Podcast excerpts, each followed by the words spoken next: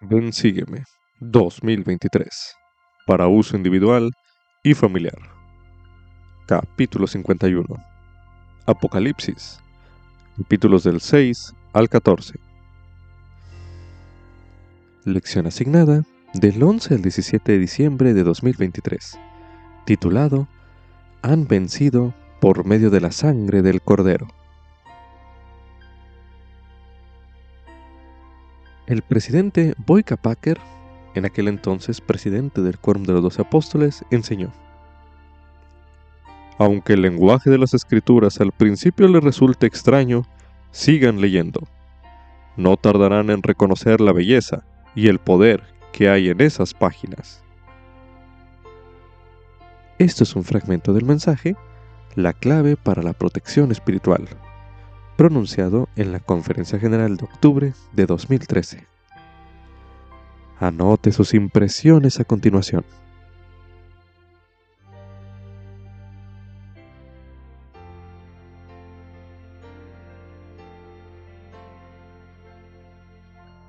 Imagine a una mujer con dolores de parto y sufriendo por dar a luz. Ahora imagine un gran dragón rojo que tenía siete cabezas y diez cuernos rondando a la mujer, listo para devorar a su hijo en cuanto naciese. Para entender esos versículos de la revelación de Juan, recuerde que esos símbolos representan a la iglesia y al reino de Dios, y al peligro que afrontarían. Para los santos, que sufrieron intensas persecuciones en los tiempos de Juan, la victoria sobre el mal no debe haber parecido probable, esa victoria también nos puede resultar difícil de prever en una época como la nuestra, cuando el adversario está en guerra contra los santos y tiene autoridad sobre toda tribu y pueblo y lengua y nación. Pero el final de la revelación de Juan demuestra gloriosamente que el bien triunfará sobre el mal. Babilonia caerá y los santos saldrán de la gran tribulación con túnicas blancas, no porque sus túnicas jamás se hubieran manchado, sino porque habrán lavado sus ropas y las habrán blanqueado en la sangre del cordero.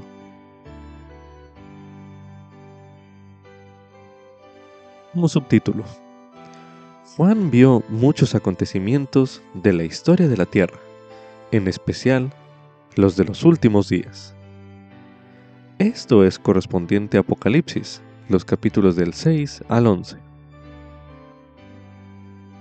En estos capítulos usted leerá acerca de un libro que tenía siete sellos. Quizás se pregunte lo que aquello significa. Tal como muchas otras personas, entre ellas el profeta José Smith. El Señor le reveló a José que ese libro y sus sellos representan la historia de la duración temporal de la tierra y que cada sello representa mil años. De esto se aprende en Doctrina y Convenios, en la sección 77, los versículos del 6 al 7, los cuales se leerán a continuación. Pregunta 6. ¿Qué hemos de entender por el libro que Juan vio, sellado por fuera con siete sellos? Respuesta que contiene la voluntad, los misterios y las obras reveladas de Dios, las cosas ocultas de su economía concernientes a esta tierra durante los siete mil años de su permanencia, o sea, su duración temporal. Pregunta 7. ¿Qué hemos de entender por los siete sellos con que estaba sellado? Respuesta. Que el primer sello contiene las cosas de los primeros mil años el segundo la de los siguientes mil años, y así hasta el séptimo. Tal vez le interese saber que los acontecimientos correspondientes a los primeros cuatro sellos se resumen en la visión de Juan en solo ocho versículos. Es decir, en Apocalipsis capítulo 6, los versículos del 1 al 8. Continuación se leerá Apocalipsis, capítulo 6, los versículos del 1 al 8, que dicen lo siguiente. Y vi cuando el Cordero abrió uno de los sellos, y oí a uno de los cuatro seres vivientes decir, como con voz de trueno, ven y mira. Y miré, y vi un caballo blanco, y el que lo montaba tenía un arco, y le fue dada una corona, y salió venciendo y para vencer. Y cuando él abrió el segundo sello, oí al segundo ser viviente que decía, ven y mira. Y salió otro caballo, rojo, y al que lo montaba le fue dado poder para quitar la paz de la tierra, y para que se matasen unos a otros, y le fue dada una gran espada. Y cuando él abrió el tercer sello, oí al tercer ser viviente que decía, Ven y mira. Y miré, y aquí un caballo negro, y el que lo montaba tenía una balanza en la mano. Y oí una voz de en medio de los cuatro seres vivientes que decía, Dos medidas de trigo por un denario, y seis medidas de cebada por un denario pero no dañes el vino ni el aceite. Y cuando él abrió el cuarto sello, oí la voz del cuarto ser viviente que decía, Ven y mira. Y miré, y vi un caballo amarillo, y el que lo montaba tenía por nombre Muerte, y el Hades lo seguía, y les fue dada potestad sobre la cuarta parte de la tierra para matar con espada con hambre, con mortandad y con las fieras de la tierra. Los siguientes tres versículos describen el quinto sello. A continuación se leerá Apocalipsis, capítulo 6, los versículos del 9 al 11, que dicen lo siguiente. Y cuando él abrió el quinto sello, vi debajo del altar las almas de los que habían sido muertos por causa de la palabra de Dios y por el testimonio que ellos tenían. Y clamaban en alta voz diciendo, ¿Hasta cuándo, oh Señor, santo y verdadero? ¿Tardarás en juzgar y vengar nuestra sangre de los que moran en la tierra? Y se le dio a cada uno vestiduras blancas. Y se les dijo, que reposasen un poco más de tiempo, hasta que se completara el número de sus consiervos y hermanos, que también habían de ser muertos como ellos. Los acontecimientos de los últimos dos sellos ocupan la mayor parte del resto del libro de Apocalipsis. En otras palabras, el tema principal de la visión de Juan es los últimos días es decir, nuestros días. Mientras lee este libro, medite sobre por qué resulta de provecho conocer lo que Juan escribió acerca de los últimos días. Al leer sobre los acontecimientos de los que profetizó Juan, piense en las siguientes sugerencias y preguntas que se mencionan a continuación correspondiente a cada capítulo. Al leerse el capítulo 7 de Apocalipsis, tenga presente la obra de recoger a Israel. A continuación se leerá Apocalipsis, capítulo 7. Y después de estas cosas, vi a cuatro ángeles que estaban de pie en los cuatro ángulos de la tierra, deteniendo los cuatro vientos de la tierra para que no soplase viento alguno sobre la tierra, ni sobre el mar, ni sobre ningún árbol. Y vi a otro ángel que subía de donde sale el sol, y que tenía el sello del Dios vivo, y clamó con gran voz a los cuatro ángeles, a quienes se les había dado el poder de hacer daño a la tierra y al mar, diciendo, no hagáis daño a la tierra, ni al mar, ni a los árboles, hasta que hayamos sellado en sus frentes a los siervos de nuestro Dios. Y oí el número de los sellados, ciento cuarenta y cuatro mil sellados de todas las tribus de los hijos de Israel. De la tribu de Judá, doce mil sellados. De la tribu de Rubén, doce mil sellados. De la tribu de Gad, doce mil sellados. De la tribu de Aser, doce mil sellados. De la tribu de Neftalí, doce mil sellados. De la tribu de Manasés, doce mil sellados. De la tribu de Simeón, doce mil sellados. De la tribu de Leví, doce mil sellados. De la tribu de Isaacar, doce mil sellados.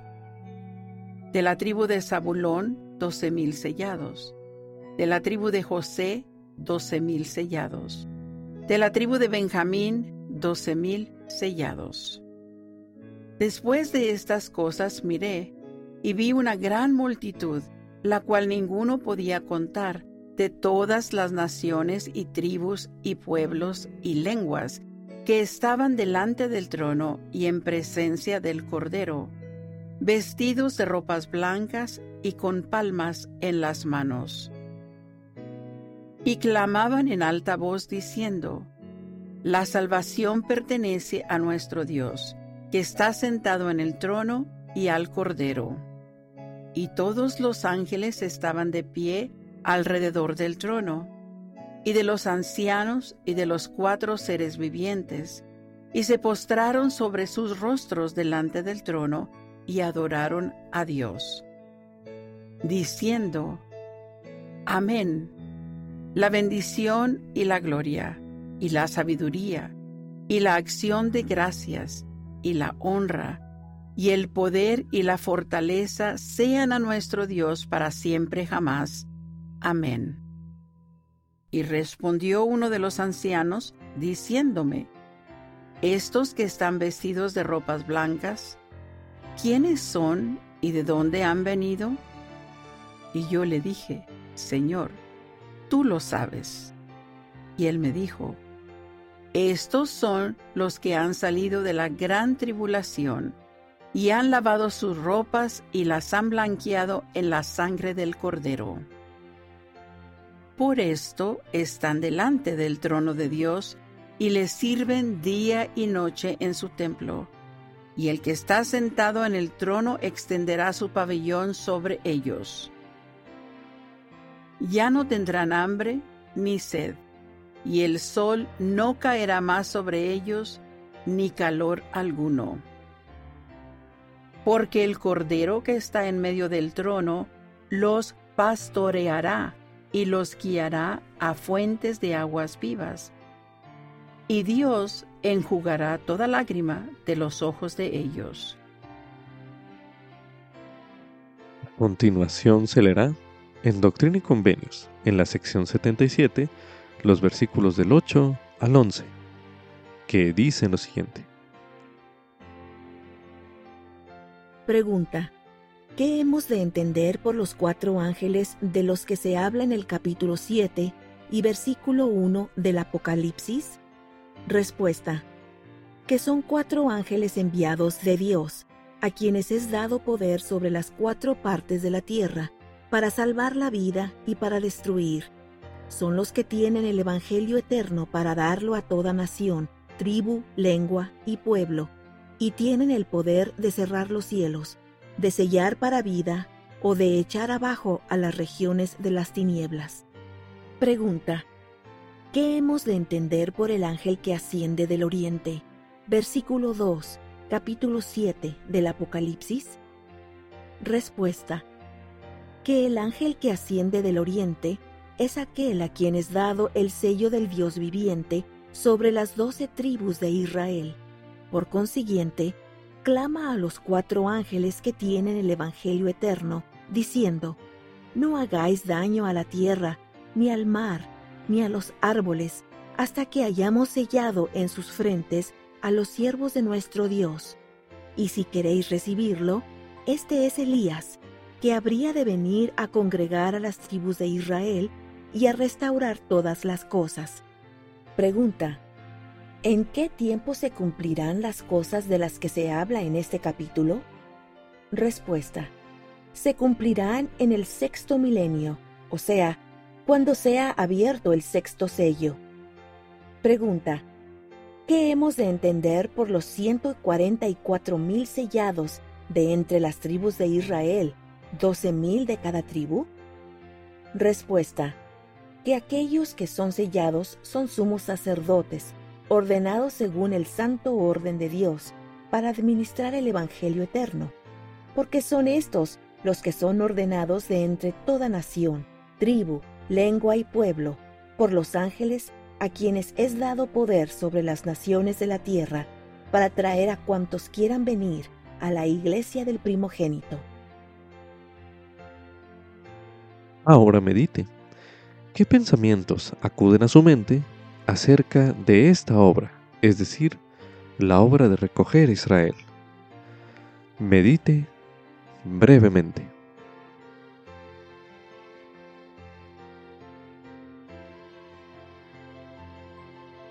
Continuación se releará en Apocalipsis capítulo 7, los versículos del 13 al 17, para dar énfasis a la siguiente pregunta, los cuales dicen lo siguiente. Y respondió uno de los ancianos, diciéndome, Estos que están vestidos de ropas blancas, ¿quiénes son y de dónde han venido? Y yo le dije, Señor, tú lo sabes. Y él me dijo, estos son los que han salido de la gran tribulación y han lavado sus ropas y las han blanqueado en la sangre del cordero. Por esto están delante del trono de Dios y le sirven día y noche en su templo. Y el que está sentado en el trono extenderá su pabellón sobre ellos ya no tendrán hambre ni sed, y el sol no caerá más sobre ellos, ni calor alguno.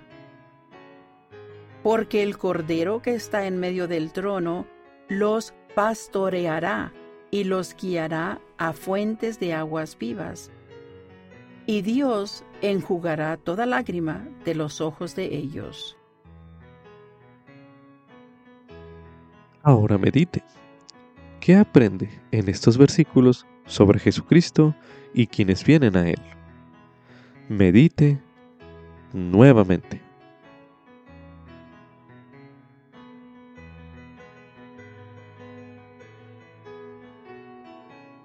Continuación, leeremos Apocalipsis, capítulo 8. Y cuando él abrió el séptimo sello, Hubo silencio en el cielo casi por media hora. Y vi a los siete ángeles que estaban delante de Dios, y les fueron dadas siete trompetas. Y otro ángel vino y se puso delante del altar con un incensario de oro, y se le dio mucho incienso para que lo añadiese a las oraciones de todos los santos sobre el altar de oro que estaba delante del trono.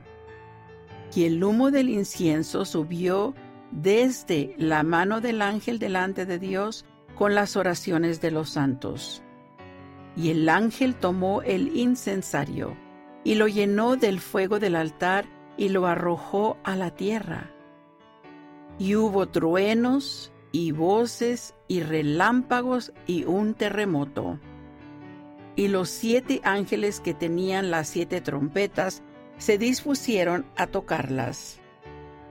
Y el primer ángel tocó la trompeta, y hubo granizo y fuego mezclados con sangre, y fueron arrojados a la tierra, y la tercera parte de los árboles fue quemada, y se quemó toda la hierba verde.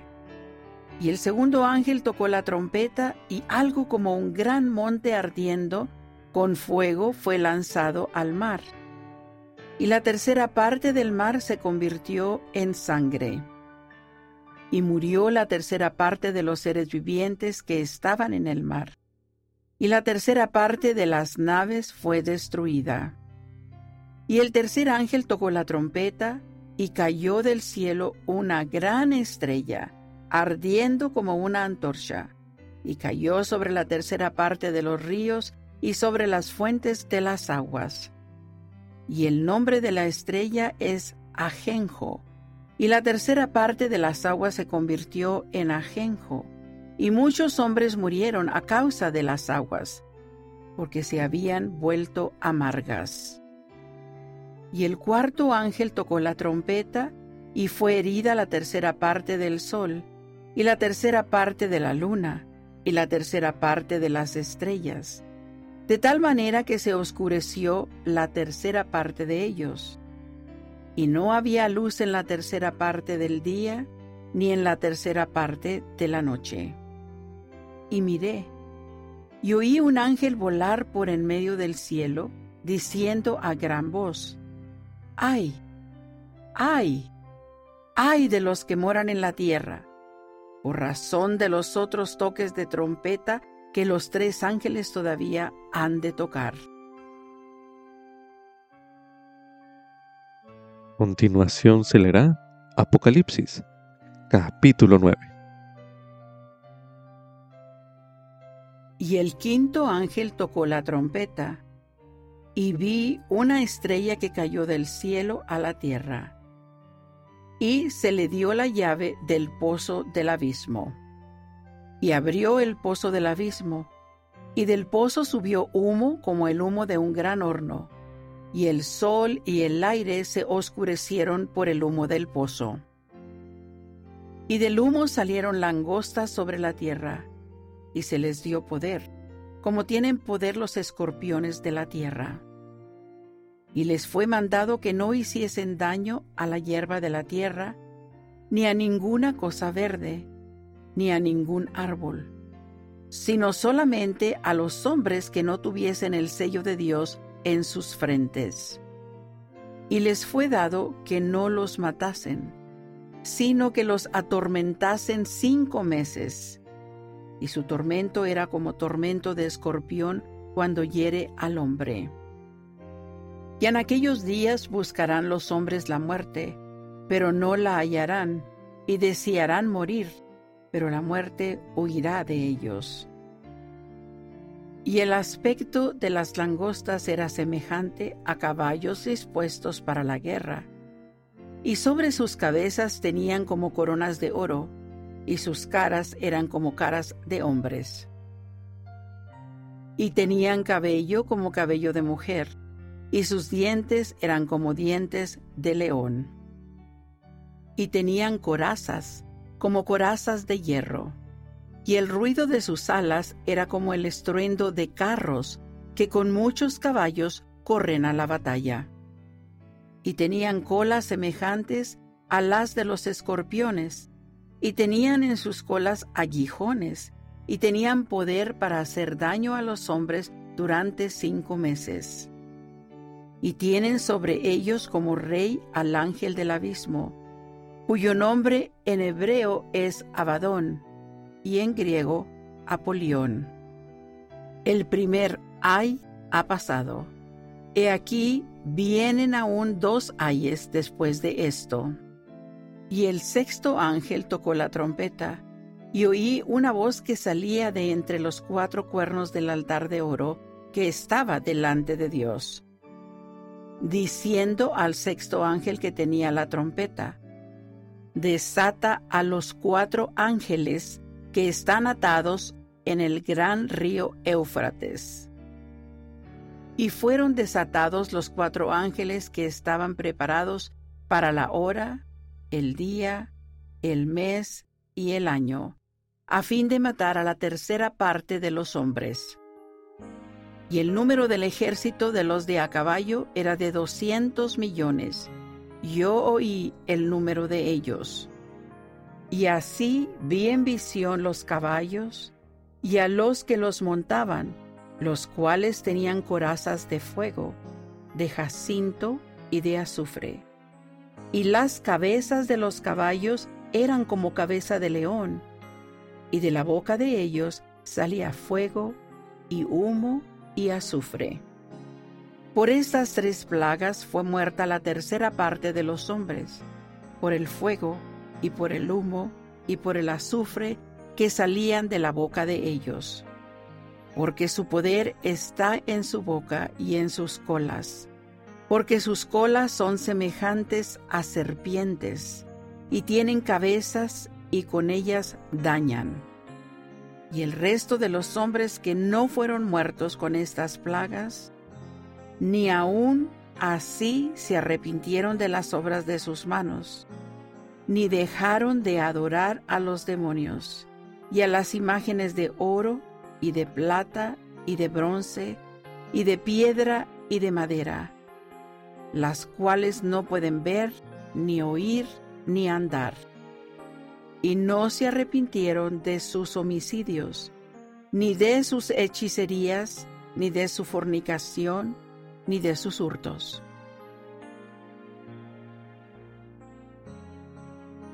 Continuación se leerá Apocalipsis, capítulo 11.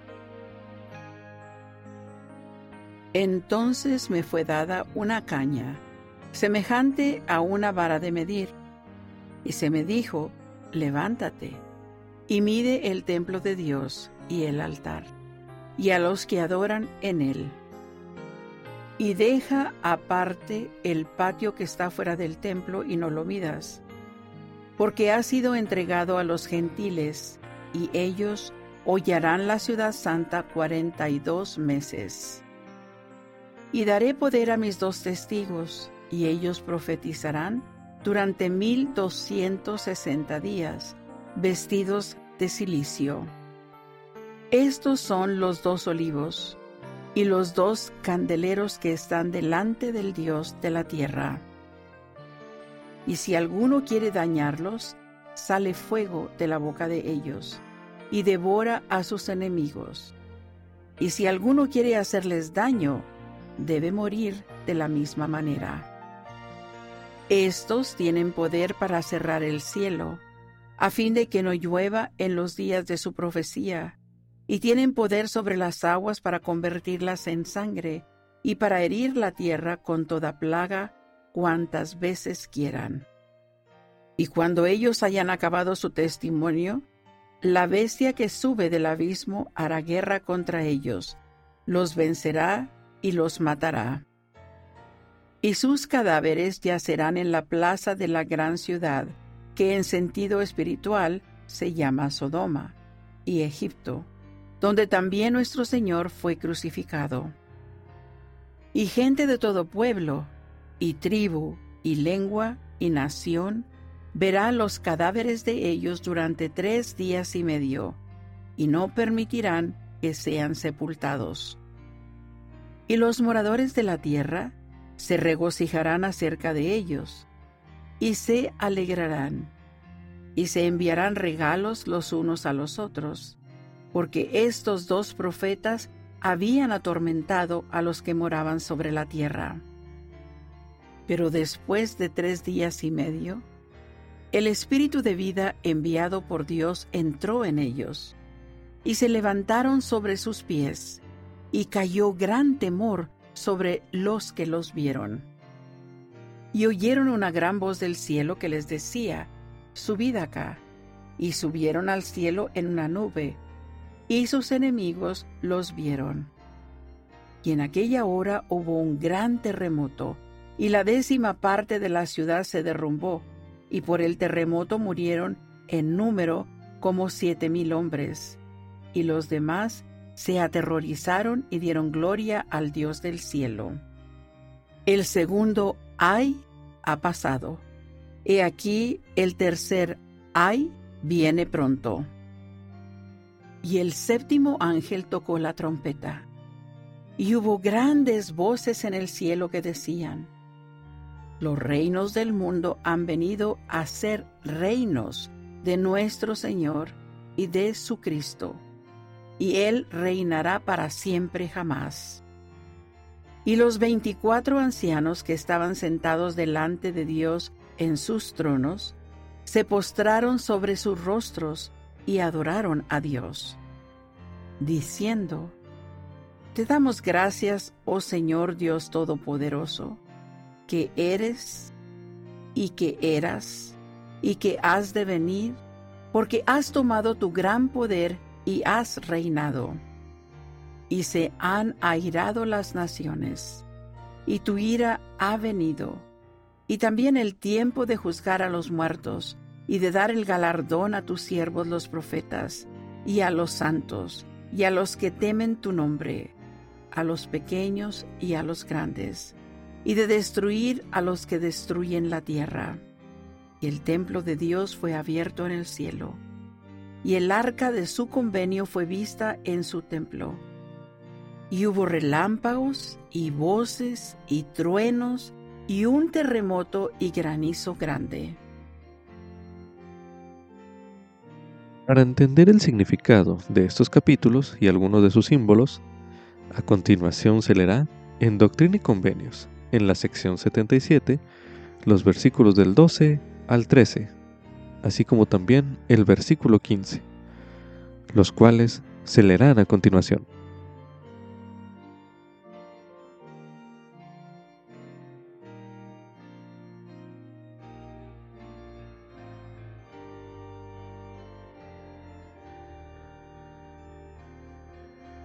Pregunta. ¿Qué hemos de entender por el son de trompetas que se menciona en el capítulo 8 del Apocalipsis? Respuesta. Que así como Dios hizo el mundo en seis días, y en el séptimo día acabó su obra y la santificó, y también formó al hombre del polvo de la tierra, de igual manera, al principiar el séptimo milenio, el Señor Dios santificará la tierra, consumará la salvación del hombre, y juzgará y redimirá todas las cosas, salvo lo que no haya puesto en su poder, cuando Él haya sellado todo hasta el fin de todas las cosas. Y el son de las trompetas de los siete ángeles es la preparación y terminación de su obra al comenzar el séptimo milenio, la preparación de la vía antes de la hora de su venida. Pregunta. ¿Cuándo se cumplirán las cosas que están escritas en el capítulo 9 del Apocalipsis? Respuesta. Se cumplirán después que sea abierto el séptimo sello, antes de la venida de Cristo. Pregunta. ¿Qué se da a entender por los dos testigos en el capítulo 11 del Apocalipsis?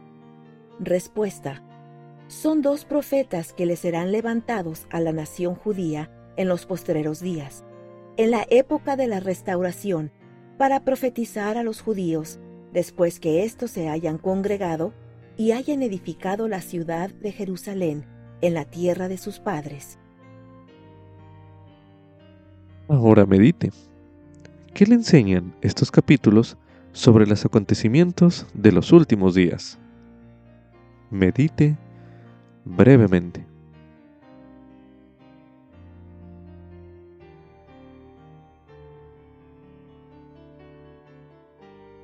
Ahora medite. ¿Cómo podemos prepararnos espiritualmente para tales acontecimientos? Medite nuevamente.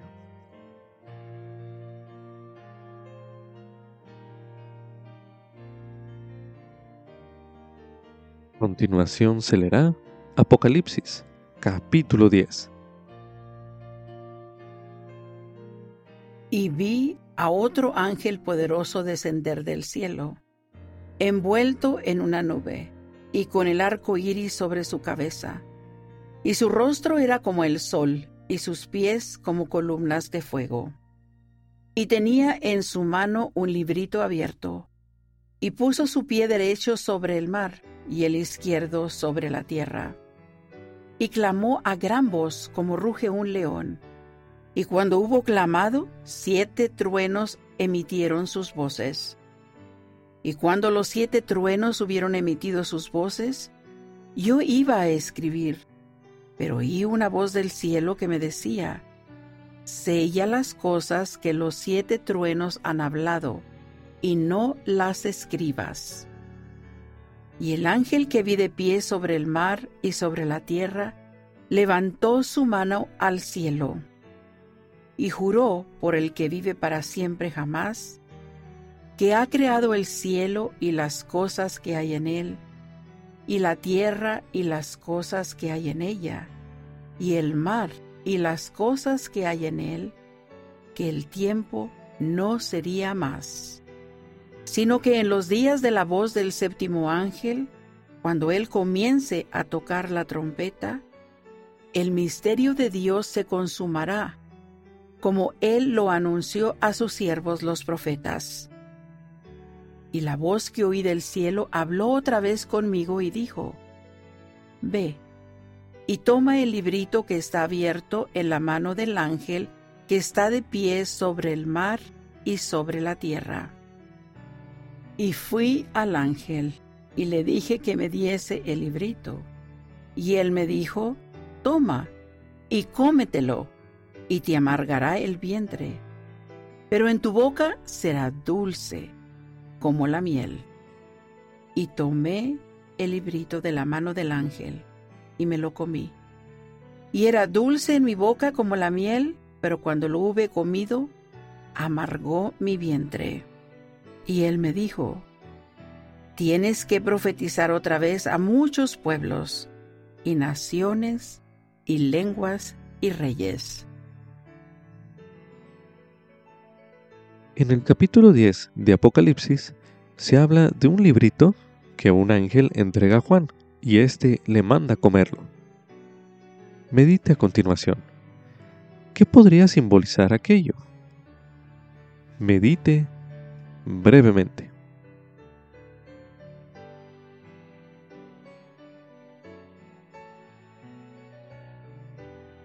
Para aclarar un poco el significado, a continuación se leerá en Doctrina y Convenios, en la sección 77, el versículo 14, donde se menciona.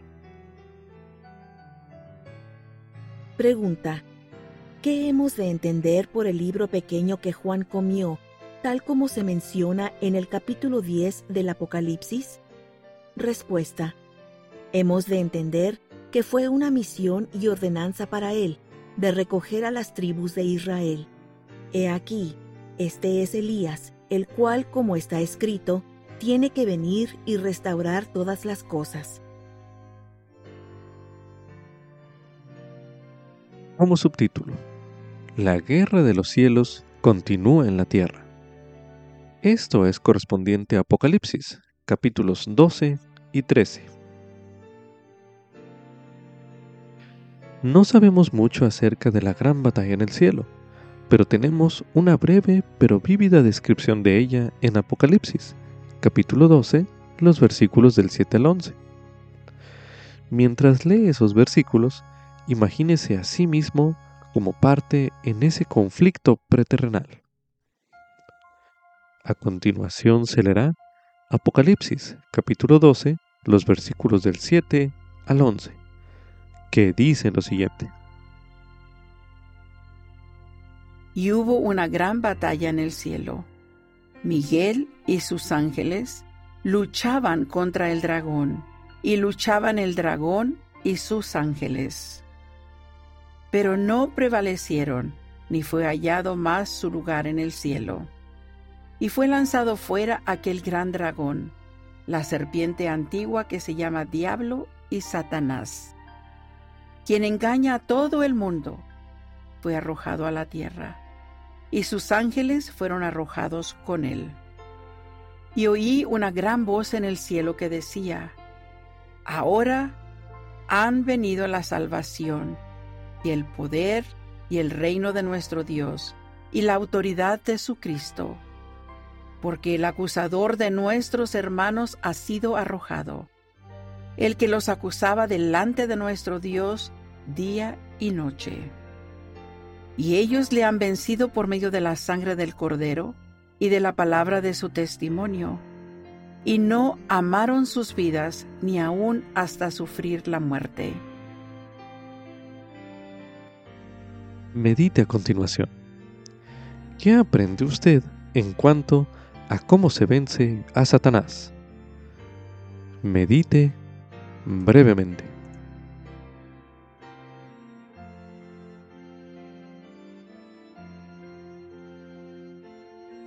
La batalla que comenzó en los cielos continúa en la tierra, pues Satanás persiste en hacer la guerra contra quienes tienen el testimonio de Jesucristo. A continuación se leerá Apocalipsis, capítulo 13. Y yo me paré sobre la arena del mar, y vi subir del mar una bestia que tenía siete cabezas y diez cuernos, y en sus cuernos tenía diez diademas, y sobre las cabezas de ella nombres de blasfemia. Y la bestia que vi era semejante a un leopardo, y sus pies eran como de oso, y su boca como boca de león. Y el dragón le dio su poder y su trono y gran autoridad. Y vi una de sus cabezas como herida de muerte, pero su herida mortal fue curada, y se maravilló toda la tierra en pos de la bestia. Y adoraron al dragón que había dado autoridad a la bestia, y adoraron a la bestia diciendo, ¿quién es semejante a la bestia y quién podrá luchar contra ella? También le fue dada una boca que hablaba grandes cosas y blasfemias, y le fue dada autoridad para actuar cuarenta y dos meses. Y abrió su boca en blasfemias contra Dios, para blasfemar de su nombre y de su tabernáculo y de los que moran en el cielo y le fue dado hacer la guerra contra los santos y vencerlos. También le fue dada autoridad sobre toda tribu, y pueblo, y lengua, y nación. Y la adoraron todos los que moran en la tierra, cuyos nombres no estaban escritos en el libro de la vida del Cordero, que fue inmolado desde el principio del mundo.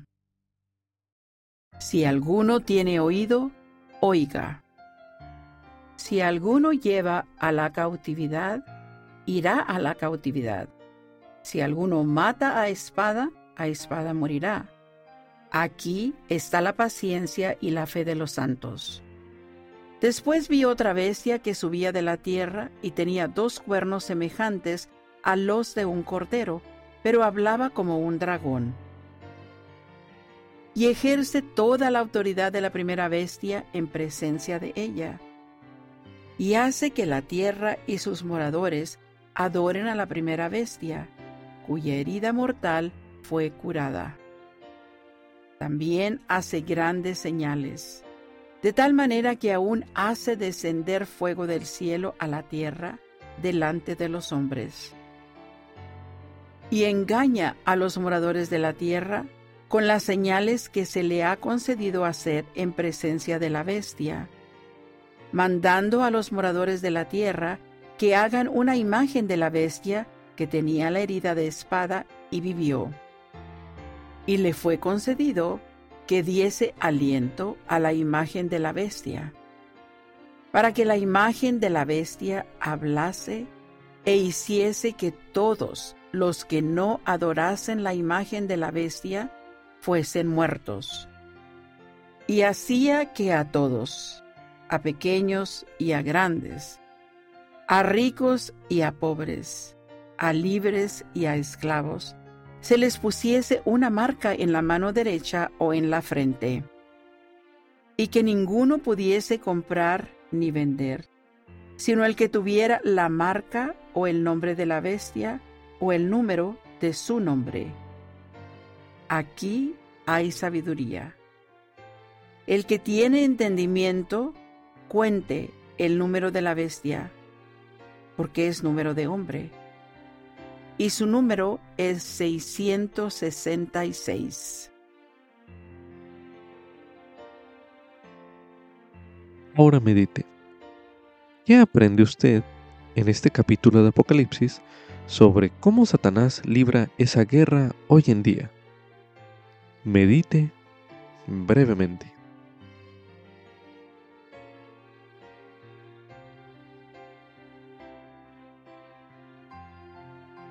Ahora medite.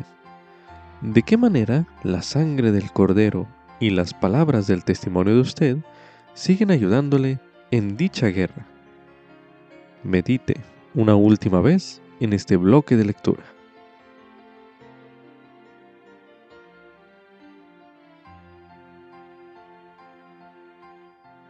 Continuación se leerá en primer Nefi, en el capítulo 14, los versículos del 12 al 14, que dicen lo siguiente. Y sucedió que vi la iglesia del Cordero de Dios, y sus números eran pocos, a causa de la iniquidad y las abominaciones de la ramera que se asentaba sobre las muchas aguas. No obstante, vi que la iglesia del Cordero, que eran los santos de Dios, se extendía también sobre toda la superficie de la tierra, y sus dominios sobre la faz de la tierra eran pequeños, a causa de la maldad de la gran ramera a quien yo vi. Y ocurrió que vi que la gran madre de las abominaciones reunió multitudes sobre toda la superficie de la tierra, entre todas las naciones de los gentiles, para combatir contra el Cordero de Dios. Y aconteció que yo, Nefi, vi que el poder del Cordero de Dios descendió sobre los santos de la iglesia del Cordero y sobre el pueblo del convenio del Señor, que se hallaban dispersados sobre toda la superficie de la tierra, y tenían por arma su rectitud y el poder de Dios en gran gloria. Ahora leeremos en el libro de Moroni, en el capítulo 7, los versículos del 12 al 13, que dicen lo siguiente. Consiguiente, todo lo que es bueno viene de Dios, y lo que es malo viene del diablo, porque el diablo es enemigo de Dios, y lucha contra él continuamente, e invita e induce a pecar, y a hacer lo que es malo sin cesar. Mas, he aquí, lo que es de Dios invita e induce a hacer lo bueno continuamente, de manera que todo aquello que invita e induce a hacer lo bueno, y amar a Dios, y a servirle, es inspirado por Dios. Ahora leeremos en el libro de Moisés, en el capítulo 4, los versículos del 1 al 4, que dicen lo siguiente. Y yo, Dios el Señor, le hablé a Moisés diciendo, ese Satanás a quien tú has mandado en el nombre de mi unigénito es el mismo que existió desde el principio. Y vino ante mí diciendo, heme aquí, envíame a mí, seré tu hijo, y redimiré a todo el género humano, de modo que no se perderá ni una sola alma, y de seguro lo haré. Dame pues tu honra. Pero he aquí, mi hijo amado, que fue mi amado y mi escogido desde el principio, me dijo, Padre, hágase tu voluntad, y sea tuya la gloria para siempre. Pues por motivo de que Satanás se rebeló contra mí, y pretendió destruir el albedrío del hombre, que yo Dios, el Señor, le había dado, y que también le diera mi propio poder, hice que fuese echado abajo por el poder de mi unigénito. Y llegó a ser Satanás, sí, el diablo, el padre de todas las mentiras, para engañar y cegar a los hombres, y llevarlos cautivos según la voluntad de él, sí, a cuantos no quieran escuchar mi voz. Ahora leeremos en Doctrina y Convenios, en la sección 29, los versículos del 36 al 37, que dicen lo siguiente. Y aconteció que Adán, habiendo sido tentado por el diablo, pues he aquí, éste existió antes que Adán, porque se rebeló contra mí diciendo, dame tu honra, la cual es mi poder, y también alejó de mí a la tercera parte de las huestes del cielo, a causa de su albedrío, y fueron arrojados abajo. Y así llegaron a ser el diablo y sus ángeles. También se recomienda estudiar el tema Guerra en los cielos, uno de los temas del Evangelio, disponible en topics.churchofjesuschrist.org, el cual se leerá a continuación. Guerra en los cielos. Reseña. Debido a que nuestro Padre Celestial escogió a Jesucristo para que fuera nuestro Salvador, Satanás se llenó de ira y se rebeló, y hubo guerra en los cielos. Satanás y sus seguidores lucharon contra Jesucristo y los seguidores del Señor. Los seguidores del Salvador vencieron a Satanás por medio de la sangre del Cordero y de la palabra de su testimonio.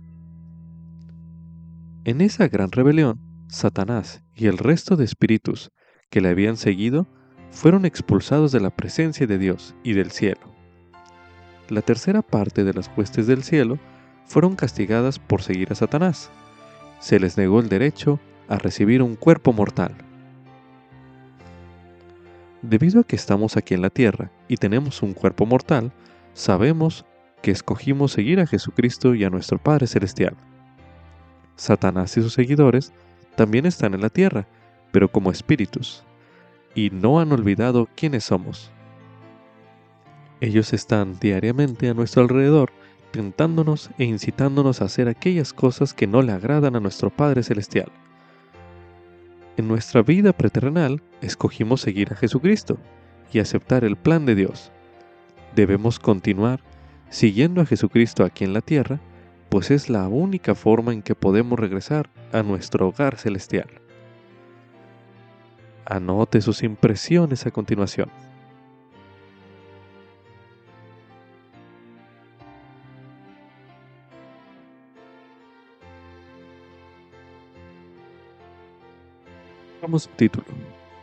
Vi a otro ángel que tenía el Evangelio eterno.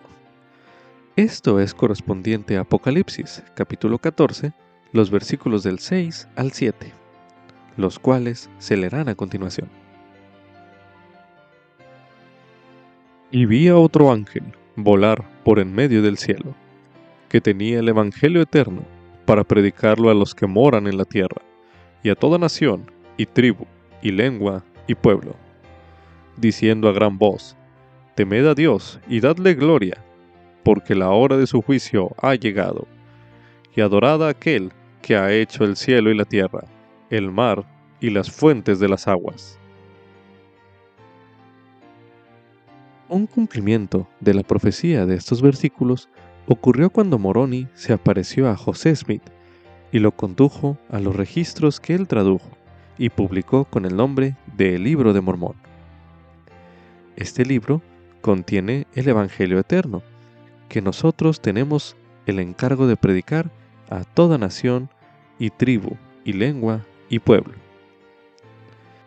Para aprender sobre otros ángeles que han participado en la restauración del Evangelio sempiterno, a continuación se leerá una serie de pasajes de las Escrituras. Ahora leeremos en Doctrina y Convenios, la sección 13, la cual dice lo siguiente.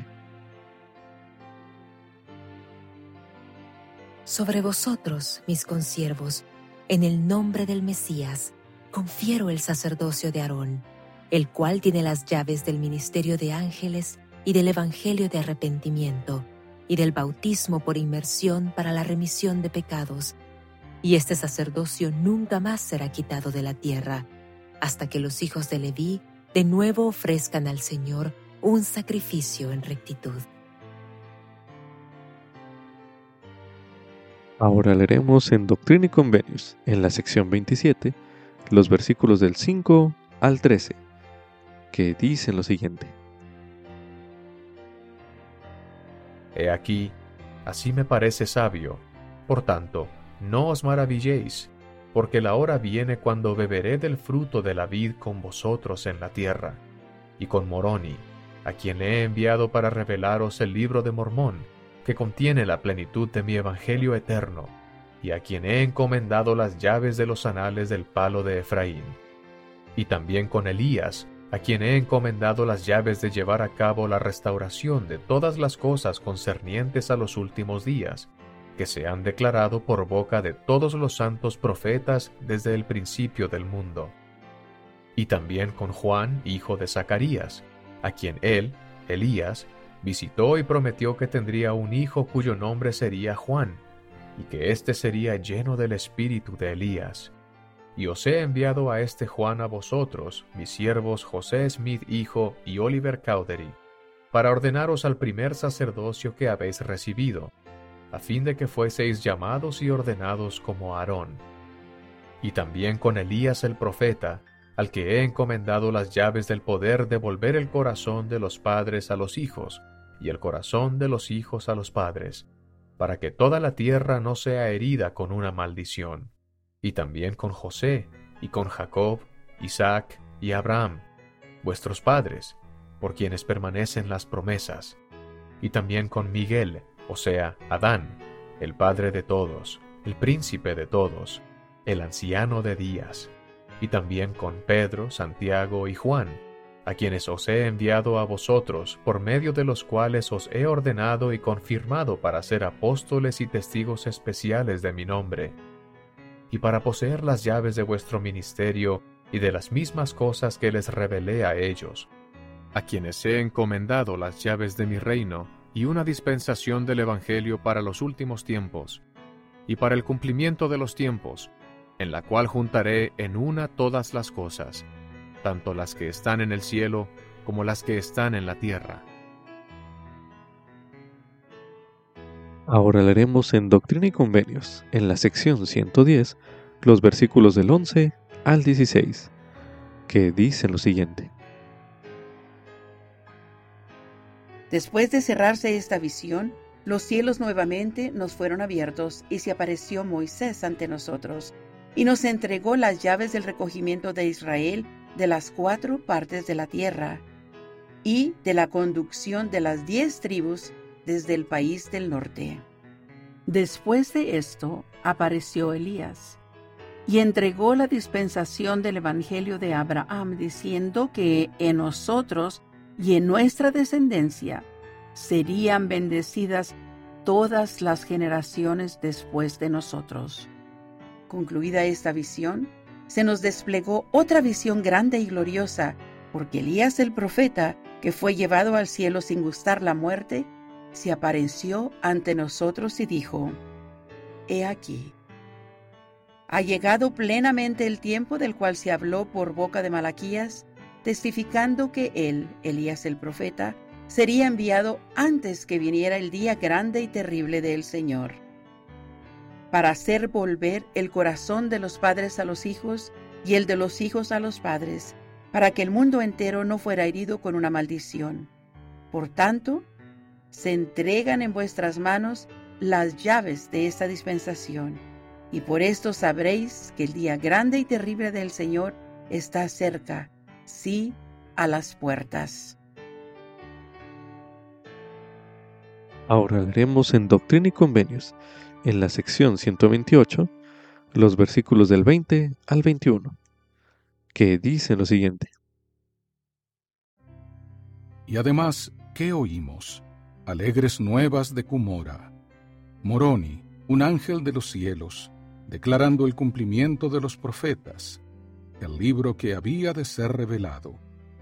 Una voz del Señor en el yermo de Fayette, condado de Séneca, dando a conocer a los tres testigos que darían testimonio del libro. La voz de Miguel en las riberas del Susquehanna, discerniendo al diablo cuando se apareció como ángel de luz. La voz de Pedro, Santiago y Juan en el yermo despoblado entre Harmony, condado de Susquehanna, y Colesville, condado de Broome, en las márgenes del Susquehanna, declarando que poseían las llaves del reino y de la dispensación del cumplimiento de los tiempos.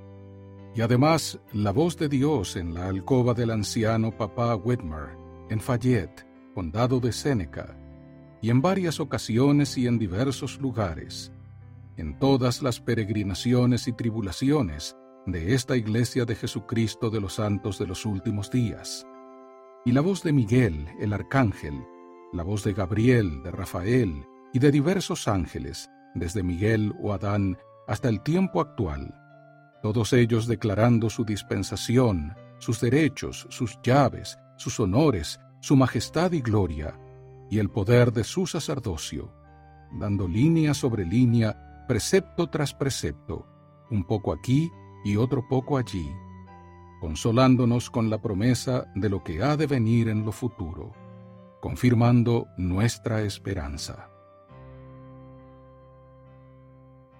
También se recomienda Estudiar la restauración de la plenitud del Evangelio de Jesucristo, una proclamación para el mundo en el Bicentenario.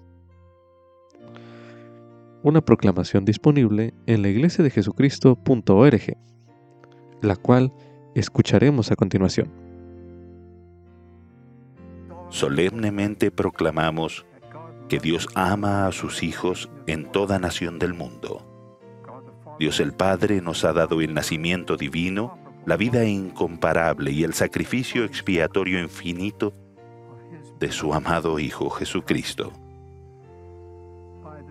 Por el poder del Padre, Jesús resucitó y logró la victoria sobre la muerte. Él es nuestro Salvador, nuestro ejemplo y nuestro Redentor. Hace 200 años, en una bella mañana de primavera de 1820, el joven José Smith, procurando saber a qué iglesia debía unirse, fue a orar al bosque cerca de su casa en el norte del estado de Nueva York, Estados Unidos. Él tenía preguntas en cuanto a la salvación de su alma y confiaba en que Dios lo guiaría. Con humildad, declaramos que, en respuesta a su oración, Dios el Padre y su Hijo Jesucristo se aparecieron a José y dieron comienzo a la restauración de todas las cosas, como se predijo en la Biblia. En esa visión, José se enteró de que, después de la muerte de los apóstoles originales, la iglesia de Cristo de la época del Nuevo Testamento dejó de existir en la tierra y que él desempeñaría un papel decisivo en su restitución. Afirmamos que bajo la dirección del Padre y del Hijo vinieron mensajeros celestiales para instruir a José y restablecer la iglesia de Jesucristo. Juan el Bautista, como ser resucitado, restauró la autoridad para bautizar por inmersión para la remisión de pecados. Tres de los doce apóstoles originales, Pedro, Santiago y Juan, restauraron el apostolado y las llaves de la autoridad del sacerdocio. También vinieron otros, entre ellos Elías el profeta, quien restauró la autoridad para unir a las familias por siempre y en relaciones eternas que trascienden la muerte.